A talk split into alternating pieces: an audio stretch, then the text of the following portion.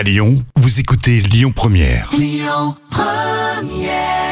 À Lyon Première, je vous souhaite bon appétit. C'était à l'instant Tracy Chapman.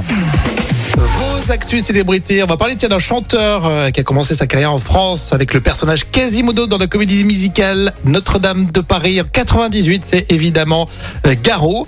Et côté euh, vie publique, le chanteur Garou a un nouveau projet. J'avoue que j'étais très étonné, Jam. Ah oui, Garou va effectivement faire des reprises de Joe Dassin. Ouais. Alors ça va tout simplement s'appeler Garou joue Dassin. Pas mal. Donc c'est un petit jeu de mots.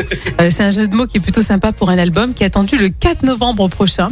Alors juste pour rappel et pour ceux bien sûr qui aiment les chiffres, Garou a vendu plus de 5 millions d'albums depuis le début de sa carrière. Et on va écouter un extrait justement. À toi, à la petite fille que tu étais, à celle que tu es encore souvent, à ton passé, à tes regrets, à tes anciens princes charmants. Bon, tout le monde l'a fait cette reprise. Il y a M, Mathieu Chédid, qui l'a Eh fait oui, aussi. c'est vrai.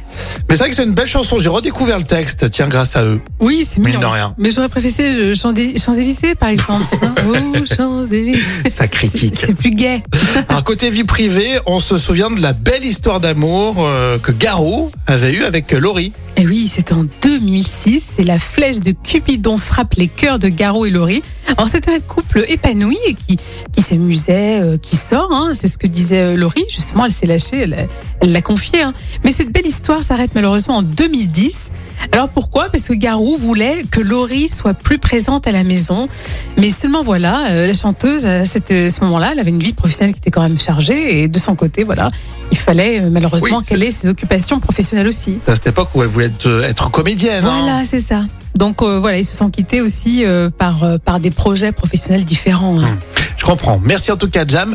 On continue avec Benjamin Biolay, notre ami lyonnais avec nous sur Lyon Première. Écoutez votre radio Lyon Première en direct sur l'application Lyon Première, lyonpremière.fr et bien sûr à Lyon sur 90.2 FM et en DAB+.